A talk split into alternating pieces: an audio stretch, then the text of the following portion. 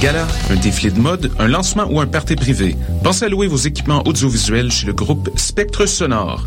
Nous avons également une salle de montre ouverte au public. Venez nous visiter 3400 boulevard Loche Saint-Hubert, suite 10. Pour plus d'informations sur tous les équipements disponibles, rendez-vous au www.spectresonore.com. Electra, le Festival international d'art numérique, vous invite à découvrir les meilleurs artistes locaux et internationaux lors de sa 16e édition du 13 au 17 mai 2015. Performances, expositions, projections immersives, toute une série de premières à l'usine C, Musée d'art contemporain, Cinémathèque québécoise et à la SAT. Sous le thème de post-audio, découvrez trois soirées de performances, dont le samedi 16 mai, Diamond Version pour leur seule date du côté est de l'Amérique. Plus d'informations, electrafestival.ca. Les productions Nuit d'Afrique vous invitent à la 9e édition du Gala des Silidors de la musique du monde, la distinction musicale qui souligne le talent des artistes de la musique du monde. Le jeudi 30 avril au théâtre Fairmont à partir de 20h30, venez nombreux voter pour vos artistes coup de cœur, ceux qui seront consacrés Célidor, d'argent et de bronze. Prenez part au Célidor, le prix du public qui fait grandir le monde. Pour plus d'informations, célidor.com.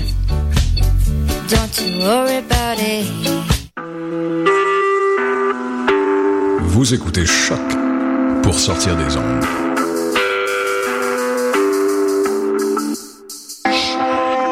Podcast, musique, découverte. Sur choc.ca.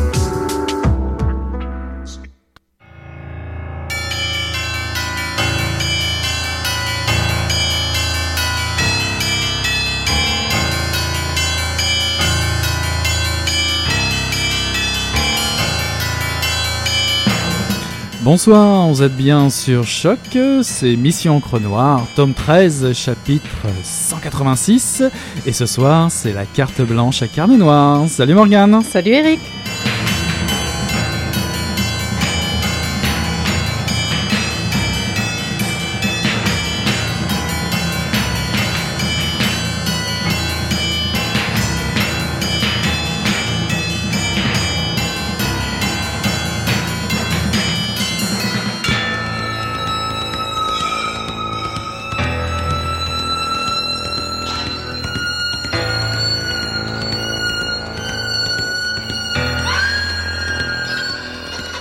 J'avais quitté la Kripo en 1942 pour rejoindre le bureau des crimes de guerre de la Wehrmacht avec l'accord tacite de mon ancien collègue Arthur Nebeu. En tant que commandant de l'Eisenstruppe B, stationné à Smolensk, où 10 000 juifs russes avaient été massacrés, Nebe lui-même en reconnaissait un rayon en matière de crimes de guerre. Cela satisfaisait probablement son goût de berlinois pour l'humour noir, qu'on m'ait affecté à un organisme réunissant de vieux juges prussiens, résolument anti-nazis pour la plupart. Adeptes des idéaux militaires tels que définis par la Convention de Genève de 1929, ils estimaient qu'il y avait une façon correcte et honorable pour une armée, n'importe quelle armée, de faire la guerre. Nebe avait dû trouver très drôle l'existence, au sein du haut commandement allemand, d'une instance judiciaire qui non seulement renaclait à, à admettre des membres du parti dans ses rangs distingués, mais était également toute prête à consacrer ses ressources considérables à ouvrir des enquêtes et à intenter des poursuites concernant les crimes commis par et contre des soldats allemands. Vols, pillages, viols et meurtres pouvaient faire l'objet d'investigations longues et sérieuses, se soldant parfois par la condamnation à la peine de mort de leur auteur. Je trouvais ça assez cocasse moi aussi, mais il faut dire que je suis originaire de Berlin, tout comme Nébé, et que nous sommes connus pour avoir un curieux sens de l'humour. Néanmoins, à l'hiver 1943, on s'amusait comme on pouvait, et je ne vois pas comment qualifier autrement une situation où l'on pouvait pendre un caporal pour le viol et le meurtre d'une jeune paysanne russe dans un village situé à seulement quelques kilomètres d'un autre village où un groupe d'action spéciale SS venait d'assassiner 25 000 hommes, femmes et enfants. Je suppose que les Grecs avaient un terme pour ce genre de comédie, et si j'avais prêté un peu plus d'attention à mes professeurs de lettres classiques, j'aurais probablement su lequel. Les juges, c'était presque tous des juges, travaillant pour le bureau n'étaient pas plus hypocrites que des nazis. Ils ne voyaient pas pourquoi ils auraient dû abandonner leurs valeurs morales sous prétexte que le gouvernement de l'Allemagne n'avait plus aucune. Les Grecs avaient assurément un mot pour ça, et je savais lequel de surcroît, même si je dois reconnaître que j'avais oublié comment ils s'écrivaient. L'éthique, c'est ainsi qu'ils appelaient ce genre de comportement, et que je doive m'occuper de justice et d'injustice était une bonne chose, dans la mesure où cela contribue à faire renaître en moi un sentiment de fierté pour qui et ce que j'étais, du moins pendant un moment. Voilà, c'est un extrait de Philippe Caher, Les ombres de Katyn, paru en 2015 aux éditions du Masque. Et eh bien dis-moi, pour une carnet noire, hein, une carte blanche et carnet noir, tu commences très fort. Alors de quoi s'agit-il? Alors il s'agit de la neuvième enquête de Bernie Gunther, l'homme qui parlait à travers ma voix, avec probablement un accent plus allemand que le mien. Euh, donc Bernie, c'est un policier allemand qui a été écrit par Philippe Kerr. Mhm. Euh, c'est sa neuvième enquête. On l'avait découvert euh, avec la trilogie berlinoise qui avait eu un énorme succès au Québec il y a quelques années. Et c'est peu, peu dire parce que même Pierre Foglier en avait parlé dans, dans une de ses chroniques. Ça a été un des très bah gros vendeurs. Donc depuis, on en est à neuf enquêtes. On, l'a suivi, Bernie, de Berlin à Cuba. Alors il a été détective privé, simple flic, SS. on on est passé de, de, 1936 aux années 50 et on le suit largement euh, dans toute cette vie. Euh, dans ce neuvième volume, on repart en arrière, on est en Allemagne et on est en mars 1943. Euh, je l'ai dit, il travaille pour, il l'a dit en fait, pour le Bureau des crimes de guerre et on l'envoie en Russie, à la frontière biélorusse, à Smolensk, qui est une ville occupée par les Allemands à l'époque, parce que la rumeur raconte que là-bas, des milliers de soldats polonais auraient été exécutés et enterrés dans la forêt de Katyn. il va effectivement effectivement trouver des fosses communes, des corps, et il est chargé par Goebbels lui-même euh, d'une mission qui est très délicate, c'est-à-dire découvrir les coupables et si possible que ce ne soient pas des Allemands. Et si possible aussi aider à mettre à mal les alliés euh, pour redorer un peu l'image de l'Allemagne à ce moment-là. Euh, la vérité, par contre, c'est une darera en pays, en Allemagne nazie. J'imagine que ce personnage est, est, torturé entre plusieurs euh, tentatives de, comment dire, de réaction. Ouais, ben c'est ça. Moi, je trouve que c'est un personnage hyper intéressant parce que faut réfléchir. C'est ça, c'est un flic. Donc, mhm. on est vraiment dans du polar, mais en même temps, c'est un flic en Allemagne nazie. Alors, comment on fait quand la valeur euh, contient euh, la, vérité, la justice? En Allemagne nazie, ça ne veut pas dire la même chose. Bah, c'est justement la question que j'allais poser. Comment fait-on? Comment fait-il ce personnage? On fait difficilement. très difficilement. Euh, il le fait en gardant ses valeurs, donc il n'est pas membre du parti nazi. il se retrouve dans l'armée SS. À un moment, il est SS dans un des volumes. Là, il est encore dans l'armée, ce qu'on appelle la SD, qui est proche des, des, nazis, mais lui ne l'est toujours pas parce qu'il refuse d'y être. il n'a aucune sympathie pour les, pour les, les idées d'Hitler. Mhm. Il est absolument pas antisémite. Euh, il se heurte à des hauts responsables parce qu'il a une, un, franc-parler. Il dit à voix haute des choses que les autres n'osent même pas penser, en fait. Euh, donc, c'est vraiment pas. C'est quelqu'un qui garde cette liberté-là. Mais il, doit souvent se retrouver le cul entre deux chaises, si je peux m'exprimer ainsi? Euh, oui et non, parce que, ben oui, en fait, il est obligé parfois, il le dit lui-même, hein, il a peur, donc il y a des fois où il préfère ne pas dire quelque chose. Mhm. Donc c'est un équilibre en même temps entre franc-parler, puis bizarrement son franc-parler empêche qu'on le trucide parce qu'ils se disent merde, c'est parce qu'il a laissé des preuves partout celui-là. Donc euh, ils vont pas, ils, y touchent pas parce que quelque part, quand il a une mission, il la remplit bien. Euh, puis il sait quand même euh, assurer ses arrières. Là. Il, sait très bien où est la limite à ne pas franchir pour pas passer du mauvais côté. Mais en même temps, il fait partie de l'armée nazie, donc j'imagine qu'il met un peu la main à la pâte aussi. Ben, c'est ça, c'est ça qui est intéressant avec Philippe Kerr, c'est qu'il n'a pas fait un, innocent. C'est pas quelqu'un qui est gentil et mhm. qui. Euh, il a été obligé de commettre des crimes. Il a lui-même commis probablement des crimes de guerre, euh, mais euh, il n'avait pas le choix. Il l'a fait quand même, et ça le rend encore plus intéressant parce que justement, il vit cette cette honte-là quelque part cette responsabilité-là. Euh, et avec lui, on se pose la question depuis les premiers, comment on vit quand on est, quand on est allemand et quand on n'est pas nazi. Et dans celui-là, ce que j'ai trouvé encore plus intéressant, c'est que euh, souvent, il était en Allemagne, donc c'était vraiment les crimes des, des Allemands nazis qu'on voyait. Mais là, on voit les crimes des Russes. Et euh, Bernie Gunther, quelque part, il a envie de montrer au monde ce que euh, les nazis ne sont pas les seuls monstres, qu'il y en a d'autres, parce que les Russes ont commis des horreurs aussi. Euh, donc c'est vraiment intéressant de voir ça, parce qu'on dirait qu'il veut vraiment montrer que l'Allemagne aussi subit, des, qu'il y a des victimes là-bas aussi. Alors effectivement, on est dans un domaine historique euh, très précis. Euh, euh, est-ce que on ça, ça, se fond bien dans un roman polar? Oui, c'est vraiment la grande histoire dans l'histoire, dans la petite histoire. Il arrive à très bien faire ça. C'est aussi très didactique parce qu'à la fin, il y a tout un petit chapitre où il nous explique tout ce qui est vrai. Puis moi, j'en avais pas la moindre idée en lisant le roman. quel personnage était réel, quel personnage avait été inventé pour la fiction. Donc c'est absolument pas lourd c'est pas euh, didactique. On apprend Mhm. des choses, mais j'ai Mhm. pas eu l'impression qu'il voulait me les marteler. Mais à la fin, je me suis rendu compte qu'il y avait plein de petits éléments qu'il avait mis comme ça, comme euh, ben, le principal, le massacre de la forêt de Katyn, qui est une, euh, qui est une Un information, c'est un fait historique. Et certains autres personnages sont aussi euh, hors Goebbels, là, bien sûr, mais que je connaissais pas forcément qui le sont.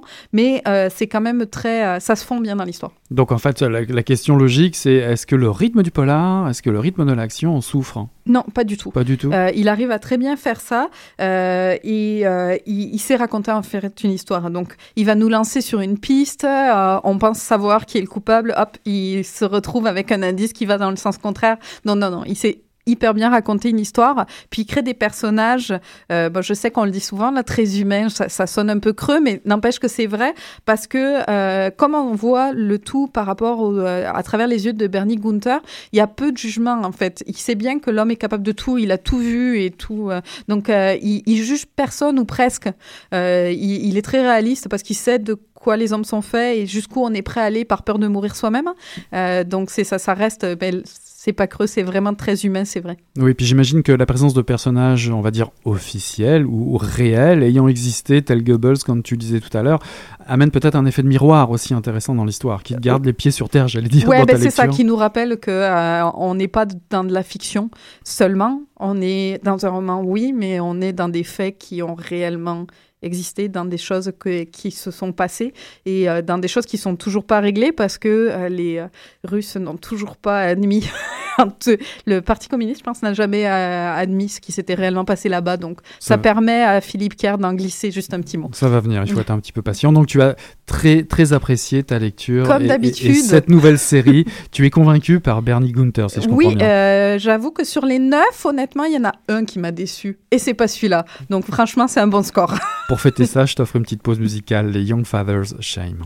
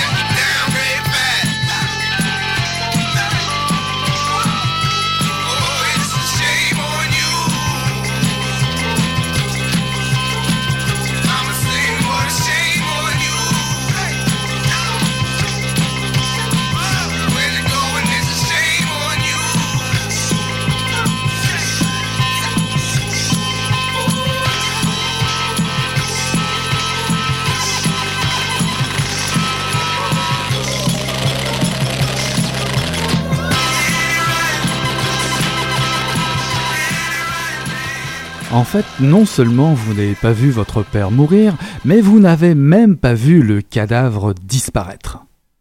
Je me demande où Minsky veut en venir. S'imagine-t-il que j'ai tout inventé, maquillé ou que j'ai le moindre remords? Veut-il calmer ma conscience, extirper de mon passé un poids qui m'empêcherait de vivre ou de dormir? Ou bien croit-il encore que ça m'intéresse vraiment de savoir de combien de corps son de coups son corps de chien a été transpercé et à travers quelle côte? Je ne sais rien de plus que ce que j'ai déjà raconté. Je n'ai fait que me défendre, ce qui ne change rien d'ailleurs. Qu'est-ce qu'un parricide finalement, sinon un juste retour des choses? Une goutte de sang contre une goutte de sperme, un coup de fourche contre un coup de queue. La parenthèse est refermée. Je n'ai besoin ni d'absolution ni de consolation, et ce n'est pas ce que Minsky me propose, je m'en doute bien. Alors, alors, que veut-il savoir exactement? Si c'est ma mère qui l'a tué, plutôt que moi. Alors, c'était un extrait de Quand j'avais 5 ans, je l'ai tué, euh, de Laurent Chabin, qui vient de paraître en 2015 euh, euh, chez Libre Expression, de la collection Expression Noire. Exactement. Laurent Chabin is back. Laurent Chabin is back. Et si, si toi tu suis Philippe Kerr depuis, depuis des lustres, euh, que dire de Laurent Chabin, qui est quand même un, un sacré habitué à, à- à Mission Encre Noire, et on en est fier et on aime ça. Il est un des auteurs les plus prolifiques chaque année de toute façon, et il a fait partie notamment de l'aventure euh, sur la série Élise, chez Coup de Tête, euh, aux côtés de Michel Vézina et d'autres. Il publie des romans jeunesse, et il collabore aussi à une BD, on avait parlé toi et moi, souviens-toi, au, au moment de la, au, Oui. au moment du salon de BD, euh, au salon de- du livre de Montréal, j'avais eu le plaisir de le croiser pour ce titre Malou, le mouton qui fait meu, qui est paru aux éditions Michel Quintin. Il a fait aussi quelques romans jeunesse anticapitalistes. Oui, Très ça- chouette. qui lui ressemble vraiment. En tout cas, là, cette fois-ci, il nous revient avec la suite de Apportez-moi la tête de Lara Crevier, euh, qui était paru en 2014 aux éditions euh, Libre Expression. En fait, c'est le deuxième volume. Si l'on considère que le premier, ça, on n'a pas trop discuté de ça, toi et moi, puis je crois qu'on avait parlé un petit peu avec lui. Le premier, on va dire que c'était Le corps des femmes est un champ de bataille, qui est paru aux éditions Coup de tête, à vrai dire, euh, en 2012. Et la plupart des personnages, en tout cas, Lara Crevier Était déjà là était déjà et Minsky apparaissait déjà euh, dans ce premier euh, volume. Alors le titre de, de ce dernier roman, tu l'as dit tout à l'heure, quand j'avais 5 ans, euh, je l'ai tué. Je dirais déjà Laurent Chabin, c'est quelqu'un qui est reconnaissable entre tous et toutes. Euh, D'ailleurs, je dis ça juste parce que si vous vous donnez la, la chance d'aller participer prochainement au festival euh, Les Printemps Meurtriers de Knowlton, dont nous vous reparlerons, n'est-ce pas, Morgane? Oui, certainement. euh, qui s'annonce la fin de semaine du 14 au, au 17 mai prochain. Vous ne pouvez pas manquer Laurent Chabin avec sa moustache de calibre international et ses favoris qui feraient passer n'importe quel fan de rockabilly pour un poussin qui vient d'éclore. Et je voulais la placer celle-là, tu sais bien. a une sacrée moustache. Mais alors celui-là, donc c'est le troisième, mais Mhm. est-ce que c'est la suite dans le temps et ou est-ce qu'on revient en arrière parce que Bah, c'est la suite dans le temps, dans la logique des, euh, des romans, en tout cas euh, dans, dans l'apparition, dans la découverte de, de- des personnages, je dirais. Mais oui, on revient dans le temps, dans le temps de Lara Crevier, euh, qui se confie à ce fameux amant, cette âme noire qu'est Serge Minsky. Euh, le- il, elle lui confie le terrible souvenir du meurtre de son père à elle quand elle avait 5 ans. Habile manipulateur, homme de l'ombre comme les Minsky, cette âme damnée qui insiste lourdement pour connaître un maximum de détails sur cet épisode marquant de sa vie, euh, un peu trop me direz-vous, comme dans l'extrait que j'ai lu tout à l'heure. En tout cas, Lara questionne les vraies motivations, les motivations secrètes de son amant. Que cherche-t-il assidûment à savoir? Pourquoi le récit si pénible pour elle de, de- ce meurtre? Tient-il tant de place ou tant de place dans la réflexion de Minsky? Et comment se fait-il euh, qu'il connaisse si bien ce couple, on va appeler ce couple d'étranges, qui est venu s'installer un jour dans les cantons de l'Est, proche, proche de la maison, la maison familiale, alors qu'il était censé à ce moment-là enseigner à Calgary. Elle ne confie, elle qui n'a l'habitude de se confier à personne, comment peut-il connaître certains détails, euh, comme euh, pourquoi se sont-ils substitués à sa propre famille pour la protéger et l'éduquer? En Donc, tout cas, En gros, on voit beaucoup plus Lara que dans le précédent. Oui, parce que là, c'est quasiment une confession euh, de Lara. Confession, dialogue avec Minsky, et surtout, euh, Minsky intrigue Lara Crevier. euh, car la disparition tragique de, de ce couple euh, dans un étrange incendie, l'internement de la mère de Lara dans une institution et l'alcoolisme, on peut dire soudain, de son frère qu'elle n'a presque pas connu, vont épaissir le mystère d'une étonnante machination qui euh, filera des frissons dans le dos euh, à, tout, à tout lecteur et à toute bonne lectrice. Et donc, c'est beaucoup plus Lara, beaucoup Minsky. Est-ce qu'il y a d'autres personnages qu'on voit comme ça ou- Bah, disons que Lara enquête une nouvelle fois euh, sur sa vie et cherche par-dessus tout à dévoiler les, les mystères qui entourent euh, le personnage menaçant de, de- de Serge Minsky. Euh, Lara est fantasque, elle est vivante, elle assume un goût prononcé pour le sexe, son côté animal, dit-elle. C'est une jeune étudiante en, littérature, elle veut se, se libérer d'un passé trouble, un passé qui la hante. Alors, elle se livre à qui? À Minsky, qui est un homme énigmatique, euh, qui personnalise cette ombre sur, sur la vie de, de, Lara. Euh, c'est un être qui, au départ, est censé être violent, une violence sans pareil, et pourtant, et pourtant, bizarrement, euh, il fait preuve d'une délicatesse surprenante, un goût exquis en matière d'art et de littérature, et peut aussi se montrer attentionné et passionné envers sa maîtresse. Alors évidemment, tu le sais, tu l'as déjà, tu as lu les, les livres Les euh, précédents. précédents. Minsky euh, est d'une beauté euh, sans pareille, il fascine Lara, il est tellement machiavélique qu'elle tombe en séduction complète. C'est une sorte d'âne damné, en tout cas son, son, son côté sombre, à- sombre à Lara, sa bête noire en quelque sorte. Et puis il y a deux personnages, je dirais, il y, a- il y en a, beau- il y a beaucoup de personnages qui interviennent tout au long du, du roman, je dirais un deux personnages centraux qui sont Milan et Vera euh, Svisloch, euh, qui sont d'origine slave et qui sont cette famille, qui représentent cette famille qui ont accueilli Lara euh, plus jeune et qui vont l'éveiller à la beauté, à la beauté euh, de textes plutôt euh, subversifs, vu qu'on est quand même chez Laurent Chabat. Est-ce qu'on est dans, on est plus dans du roman noir alors que dans du polar en tant que tel? Parce que dans le précédent, il y avait quand même une enquête. Là, il y a plus ça en fait. Bah, disons que euh, c'est toute la réflexion de Lara et le- la réflexion, le- tout, tout ce qui intrigue Lara par rapport à Minsky qui va conduire un petit peu l'intrigue, tout en étant aussi euh, porté par cet incendie. Pourquoi cette famille a-t-elle il y a quand disparu? même une intrigue Voilà. Pas policière, mais d'un- d'une plus ou énigme. moins. Il y a plus ou moins une énigme, et puis aussi on découvre qu'est-ce qui se cache derrière cette famille. Tous ces textes, euh, ces textes, euh, d'où viennent-ils? D'où vient cette, euh, cette curiosité pour des textes un peu subver- subversifs? Et puis il y a aussi une collection d'œuvres d'art. Ça, je t'en dis pas plus parce que je veux pas tout te Non, non, je révéler. vais le lire. D'où ça vient tout ça? En tout Et cas, ce, ce que J'imagine qu'il y a le temps aussi. ben oui, parce que ce qu'on qu'on affectionne la plupart du temps chez Laurent Chabin, c'est surtout, et, et dans cette série de la- Lara Cra- Crevier, j'ai Cravier, euh, de Lara Crevier, c'est sa façon de souffler le, chaud et le froid, puisqu'il dépeint une vie familiale pour Lara euh, des plus sordides. Elle se confesse à Minsky sous forme de dialogue ou de réflexion, mais euh, Lara avance dans le marais de sa vie en remontant euh, vers ses souvenirs les plus, loirs, les plus noirs. Et une fois encore, le style acerbe, écorché de Laurent, fait mouche, fait feu de tout bois. Il n'a pas son pareil pour nous interpeller euh, aux tripes. Il s'insinue dans les culpabilités de ses personnages, dans leurs contradictions et questionne euh, évidemment nos propres con- contradictions. Bien évidemment. Souffrance, plaisir, rejet, attirance, morale, perversité. En tout cas, voilà les pôles euh, ou les aimants vers lesquels euh, ou contre lesquels Laurent Chabin euh, bouscule ses lecteurs et ses personnages. Donc c'est encore du très noir, du très Laurent Chabin. Ouais. J'ai hâte de le lire. Bah oui, forcément. Et puis je dirais même que euh, Laurent Chabin esquinte au passage, euh, comme il sait le faire si bien, euh, le marché de l'art, la vie à la campagne. je crois pas que ça lui plaise beaucoup tout ça. Brentfield, tout ça. Brentfield, qui est en fait le lieu où, où a résidé, où résident la plupart des personnages. Les cantons de l'Est, pas très loin de Knowlton d'ailleurs. On va lui demander. On va lui demander. Quand on y sera. Ouais, ouais, puis il tord les personnages un peu torves, mesquins, il aime pas trop ça. Le bonheur fleur bleue, il aime pas trop ça non plus. Il bouscule la bienséance, et je dirais que tout cela est revigourant. Je vous encourage à, cette lecture euh, jouissive. Vous finirez très certainement par entendre le rire malicieux de l'écrivain qui vous susurre habilement par pure provocation, je cite Vous savez lire? Hum, C'est rare, on ne peut guère vous mentir.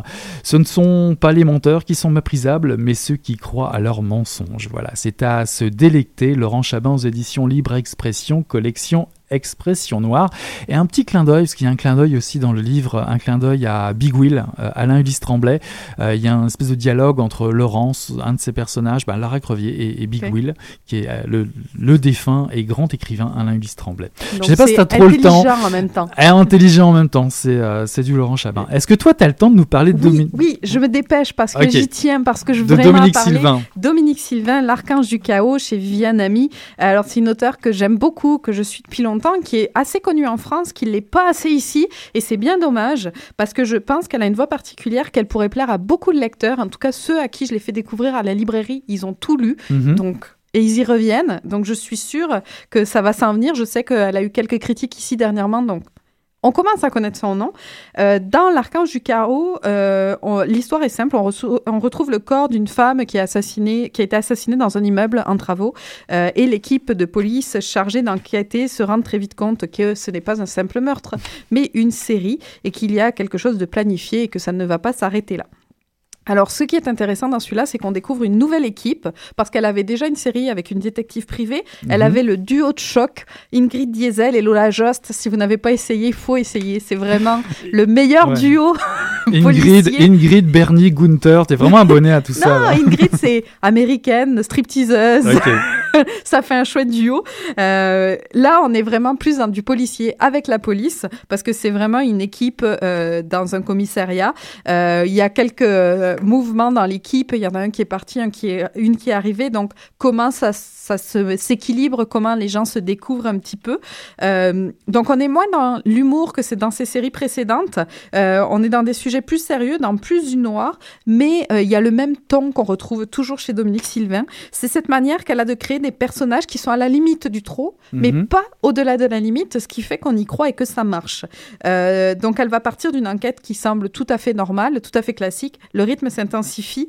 Euh, on se retrouve avec un tueur en série alors que euh, on l'avait même pas vu arriver. Euh, et on retrouve aussi dans celui-là cette manière qu'elle a de faire du noir sans y toucher.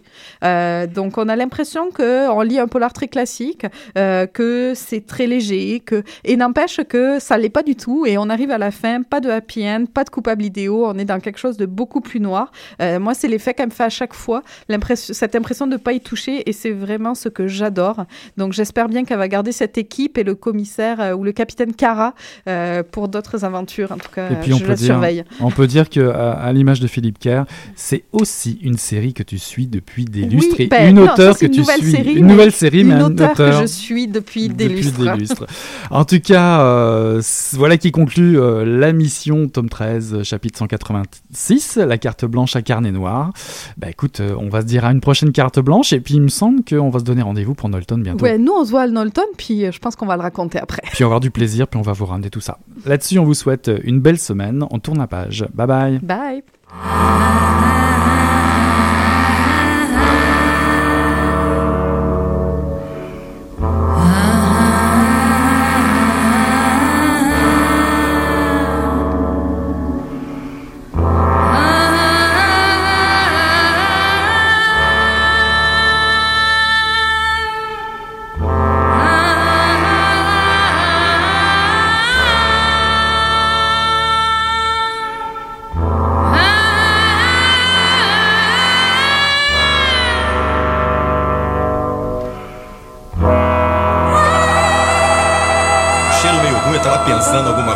Fedeu, que foi. Pô, mas o negócio tava bom, bicho. O negócio tava bom, só quando ele tava tão entupido. né? Quem diria, hein? Greta Garbo acabou de irajar, hein? É, mas eu tava falando pra você, né? Depois que eu passei a me sentir, aí o negócio ficou diferente.